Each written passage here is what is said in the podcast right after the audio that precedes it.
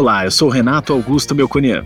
Olá, e eu sou a Patrícia Reis. E esse é o Comercast, o podcast de conteúdos do setor elétrico. Toda semana entrevistamos uma especialista da Comerc sobre um assunto que está em alta e também falamos as principais notícias do setor. Neste episódio, vamos falar sobre leilão de energia elétrica. Em dezembro de 2022, o Ministério de Minas e Energia publicou uma portaria com um cronograma estimado dos leilões de geração de energia para os períodos de 2023 a 2025. O calendário prevê sete certames por ano. Durante esse triênio, serão realizados leilões de energia nova e existente, leilões de reserva de capacidade e também para suprimento dos sistemas isolados. Primeiro deles será realizado em julho para a contratação de reserva de capacidade na forma de energia de reserva. Para o mês de agosto, estão previstos dois leilões de energia nova para entrar em operação em prazos de 4 e 6 anos. Já em outubro será a vez do leilão de suprimento aos sistemas isolados e em novembro o leilão para contratação de reserva de capacidade na forma de potência. E em dezembro, dois leilões de energia existente em prazos de 1 e 2 anos. O cronograma e o formato dos certames devem se repetir em 2024 e 2025. Para que nossos ouvintes entendam melhor, o leilão de energia elétrica é um processo licitatório, ou seja, é uma concorrência promovida pelo poder público com o objetivo de obter energia elétrica em um prazo pré-determinado nos termos de um edital. Essa energia elétrica pode ser obtida pela construção de novas usinas de geração elétrica, de linhas de transmissão que unem a fonte geradora aos centros consumidores, ou mesmo a energia que é gerada em usinas que já estão em funcionamento. No Brasil, os leilões são a estratégia mais utilizada para a contratação de energia elétrica no mercado regulado e ampliação da nossa matriz elétrica. Por meio desse sistema de licitação, é possível garantir o abastecimento da população pelo menor custo possível e atrair investidores que irão construir novas usinas e expandir a geração. Nos leilões de energia, os vencedores são definidos pelo critério de menor tarifa oferecida na disputa. As instituições responsáveis pela coordenação dos leilões são a Agência Nacional de Energia Elétrica e a Câmara de Comercialização de Energia Elétrica. Hoje no Brasil existem nove categorias diferentes de leilão de energia. Cada um possui um formato e um objetivo diferente para tornar o sistema mais eficiente. Esse é um dos aspectos que vamos abordar com a nossa convidada Tatiana Tomazini, especialista em gestão de geradores na Comerc Energia. Tati, seja muito bem-vindo ao Comercast novamente. É, e para começar, eu queria que você contasse para a gente como foi sua atuação no mercado de energia até aqui, um pouco da sua formação, carreira e a trajetória na Comerc. Oi, Renato, tudo bem? Obrigada novamente pela oportunidade de participar desse Comercast. Vamos lá. Eu comecei a minha trajetória né, em meados de 2007, né, no setor de energia, com foco já em geradores, né? Então, anterior à Comerc, eu, eu já atuei em outras duas empresas, né, de grande porte, sempre focado na área de, de geração, tá? A minha formação é na área de ciências contábeis, né? Bem assim, totalmente fora, né, do setor de energia elétrica.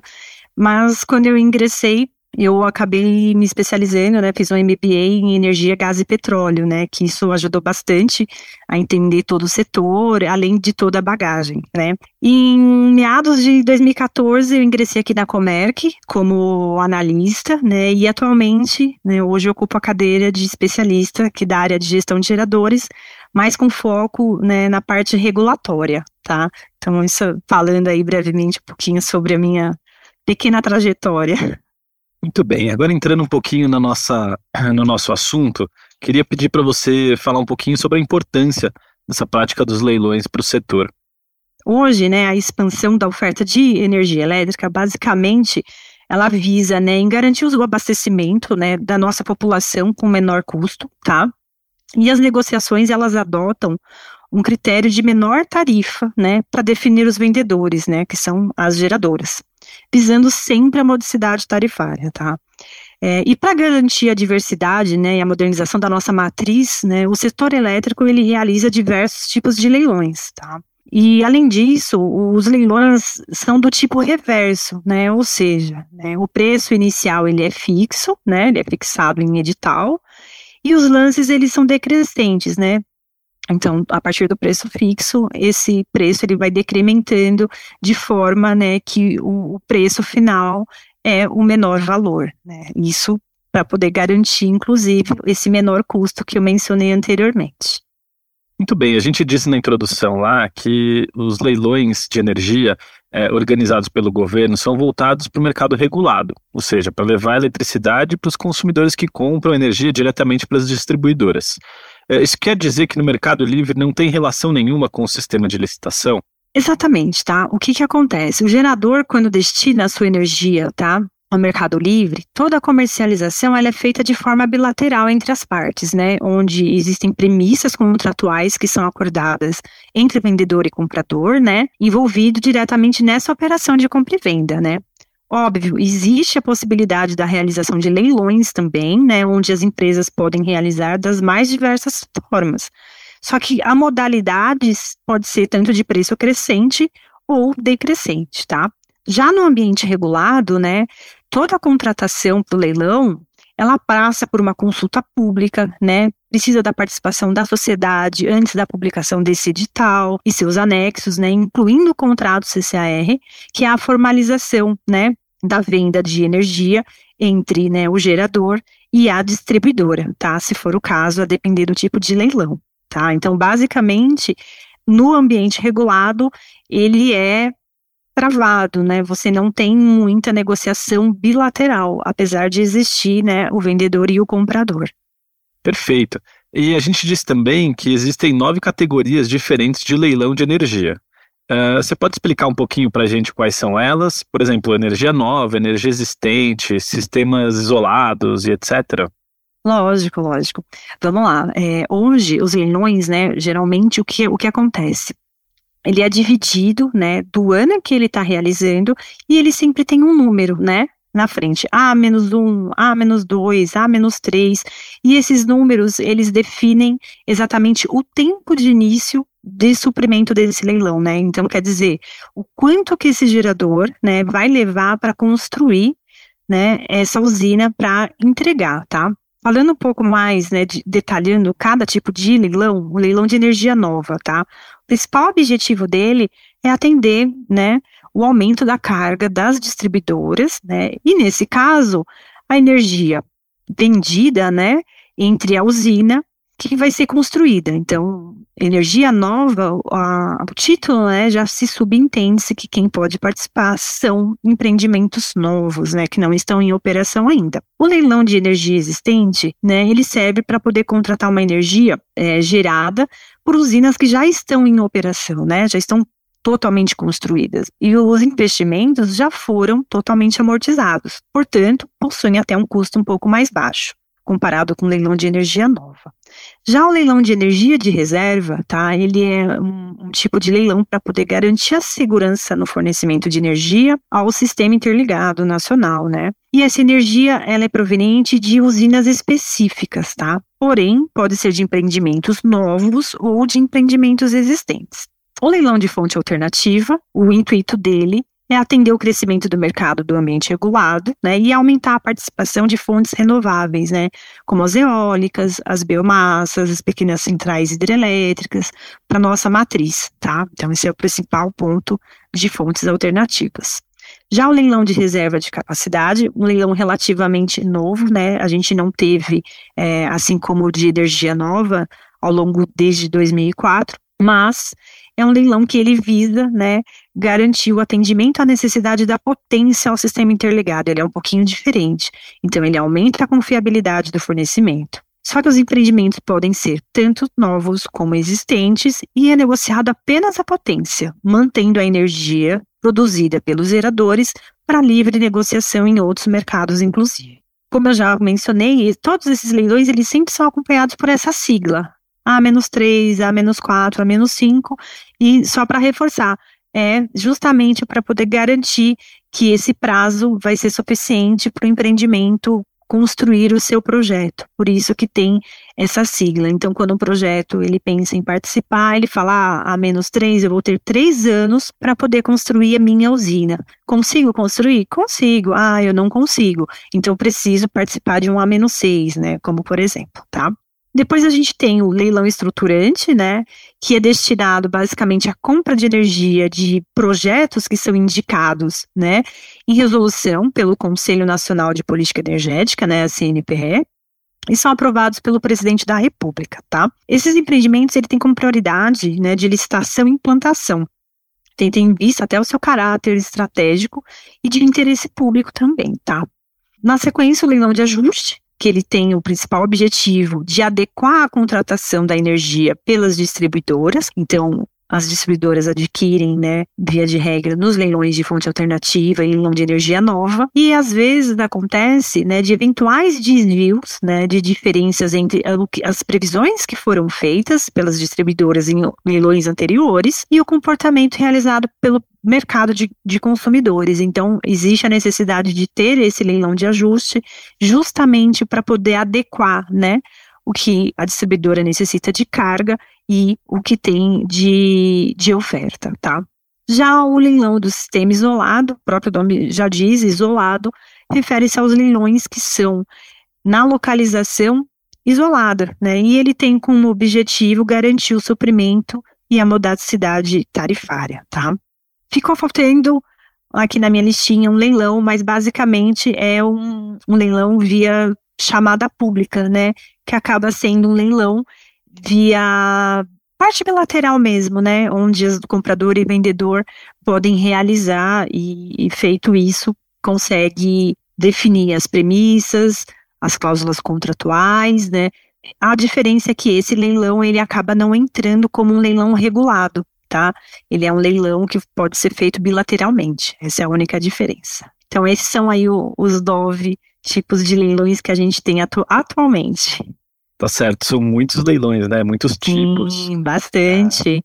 É, e eu acho que cada um deles deve ter as suas particularidades, mas de maneira geral, né? Como que são realizados os leilões? Eles são presenciais, online, é, levanta plaquinha, é, como uhum. são apresentadas as propostas e como são definidos os vencedores? Legal. Tudo começa com uma portaria lá do Ministério de Minas e Energia, né, com as diretrizes né, de como vai acontecer esse leilão. Então, todo leilão regulado, obrigatoriamente, é publicado essa portaria.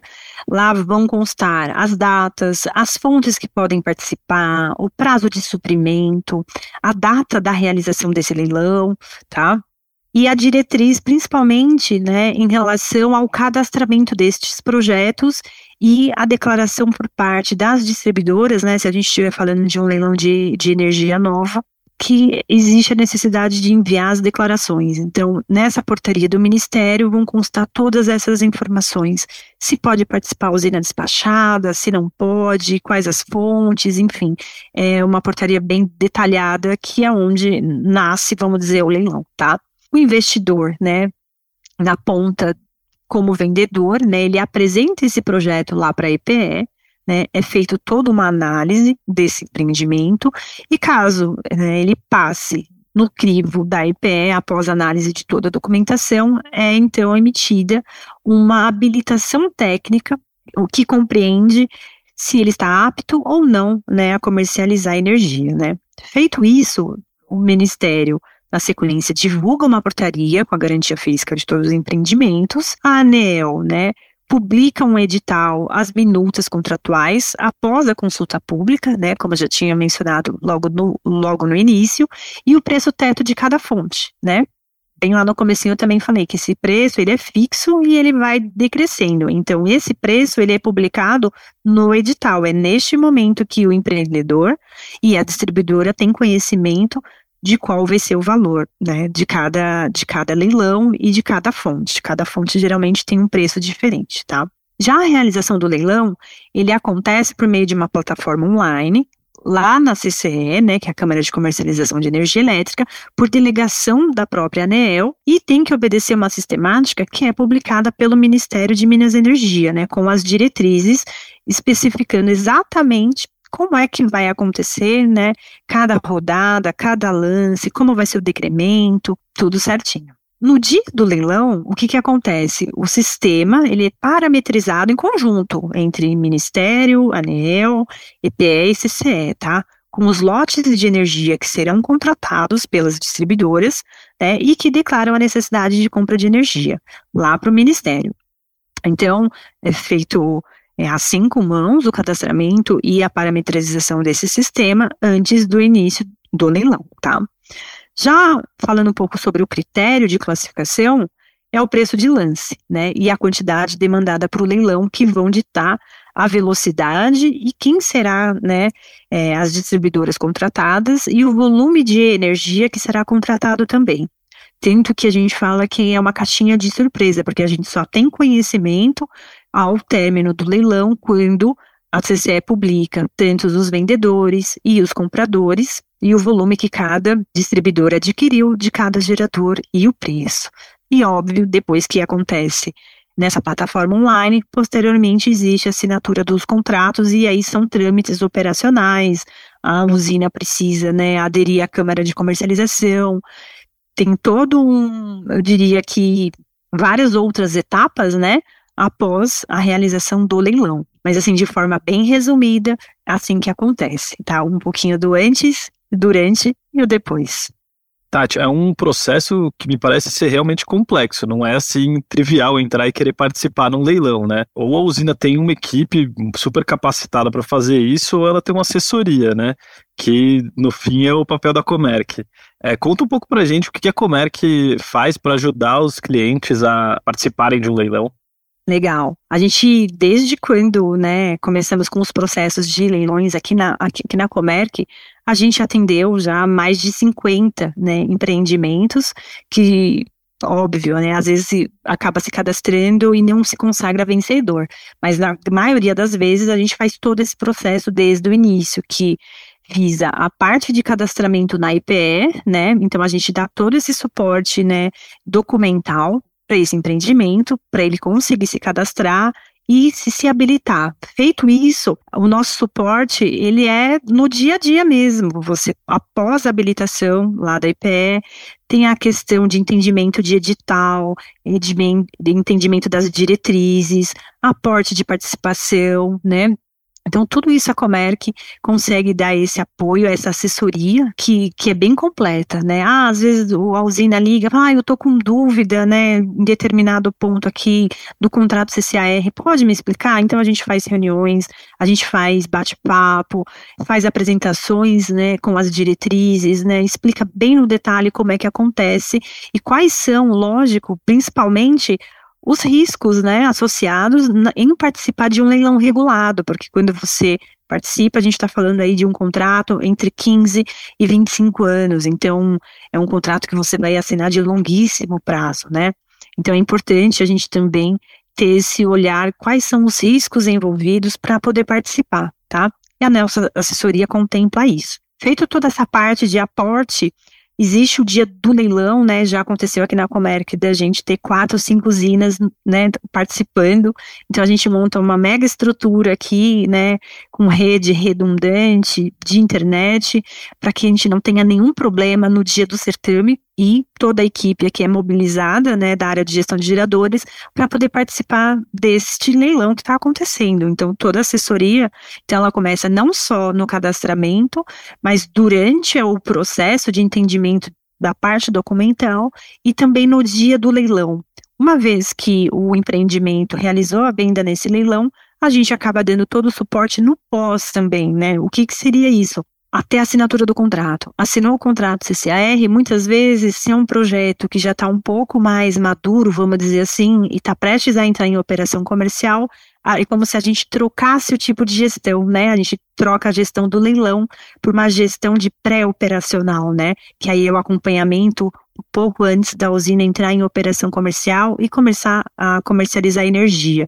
Então a gente faz todo esse caminho, né, que o empreendimento precisa para ele conseguir comercializar e óbvio, a gente dá todas as ferramentas e os subsídios para que a tomada de decisão seja muito segura e seja muito clara. Então é um escopo bem, bem bacana e que a gente tem bastante sucesso aqui em, em venda também, que isso, é, que isso é importante.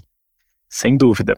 E, Tati, quais são as instituições que definem a necessidade de contratação de energia em determinado período e como que isso é feito? Lá na portaria que é publicada pelo Ministério de Minas e Energia, né, com as diretrizes para a realização né, de vários leilões, os agentes de distribuição, principalmente se a gente estiver falando de, uma, de um leilão de, de energia nova, né, Existe um prazo onde as declarações com a necessidade de compra para esses leilões, considerando a totalidade do mercado, né? Aí considerando a partir do início de suprimento. Então, a distribuidora, ela acessa um sistema lá do Ministério de Minas e Energia e faz a sua declaração, né, informando qual a sua necessidade de demanda, considerando o início de suprimento. Então, se a gente estiver falando de um leilão a menos três, daqui três anos, a distribuidora já sabe a necessidade, né, de compra de energia. E é com essa informação que ela vai inserir nesse, nesse sistema, né? Óbvio que se a gente estiver falando de outros tipos de leilões, como leilão de energia de reserva, leilão de potência, existe um estudo que é onde entra, né, o papel da IPE, né, para poder verificar a necessidade da matriz. Então, isso é feito entre Ministério e EPE, em relação à necessidade da contratação de energia, pensando na expansão, né, no aumento do PIB. Então, é um conjunto de informações né, que são declaradas, inclusive, para a IPE. Existe uma, uma pesquisa anual que a, que a IPE faz com todos os consumidores também, para poder verificar essa necessidade de compra, tá? Então, isso é feito aí principalmente entre Ministério e EPE. Tati, queria agradecer a sua participação aqui no Comercast. E para finalizar, queria pedir para você falar um pouquinho para os nossos ouvintes como entrar em contato com vocês se tiver dúvidas sobre leilão ou até mesmo sobre gestão de geradores. Legal, a gente tem um e-mail aqui da nossa área, que é gestão.geradores.comerc.com.br. Dúvidas serão muito bem-vindas e eu espero poder ajudar. Obrigada pela participação mais uma vez e vamos junto. Gás para Empregar.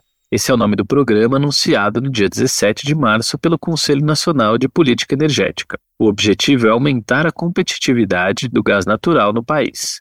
Nesse sentido, uma medida provisória foi enviada pelo Ministério de Minas e Energia para a Casa Civil, a fim de alterar as atribuições da estatal Pré-Sal SA, hoje responsável pela comercialização da produção da União na partilha do pré-sal. A MP vai criar um formato para viabilizar a troca do óleo da União por volumes adicionais de gás natural disponível para comercialização por meio da PPSA. Na soma de janeiro e fevereiro, a expansão da oferta de geração de energia no país totalizou 2.027 megawatts de capacidade instalada de geração centralizada, 1.761 quilômetros de linhas de transmissão e 3.166 megavoltamperes de capacidade de transmissão. Sobre a geração distribuída, a expansão verificada nos dois primeiros meses de 2023 foi de 1.813 megawatts, atingindo o total de aproximadamente 18,2 gigawatts instalados. Em função desse resultado, que sinaliza um possível recorde de geração em 2023, o Comitê de Monitoramento do Setor Elétrico está avaliando a proposta apresentada pelo Operador Nacional do Sistema relativa às curvas referenciais de armazenamento para este ano. A elaboração de tais curvas de referência considera premissas como as restrições hidráulicas vigentes, a oferta e a demanda de energia elétrica. O objetivo é então garantir o atendimento energético do país. Em reunião realizada no dia 16 de março, o Ministério de Minas e Energia e o de Desenvolvimento Industrial, Comercial e Serviços criaram um grupo de trabalho interministerial que irá discutir políticas públicas para o desenvolvimento do setor de hidrogênio verde. Na reunião, foi apresentada a carteira de projetos de hidrogênio verde já anunciados no Brasil, que atingiram cerca de 30 bilhões de dólares, segundo o Instituto Nacional de Energia Limpa. As estimativas do ONS para a energia armazenada até o fim de março são de estabilidade, acima de 80% em todo o país. A região norte apresenta a previsão mais elevada, com 99,6%. O Sudeste e Centro-Oeste deve atingir 84,9%, um indicador que, se confirmado, será o mais elevado na região em março desde 2007, ou seja, há 16 anos. Para o Nordeste e o Sul, as projeções são de 88,5% e 83,8%, respectivamente. Para ficar informado sobre as notícias do setor, inscreva-se em nossa newsletter semanal acessando panorama.comerc.com.br. E para conhecer mais sobre as soluções de energia que oferecemos, acesse comerc.com.br. Siga-nos também nas redes sociais. Estamos presentes no LinkedIn e Instagram, arroba Comerc Energia. Até, Até a, próxima. próxima.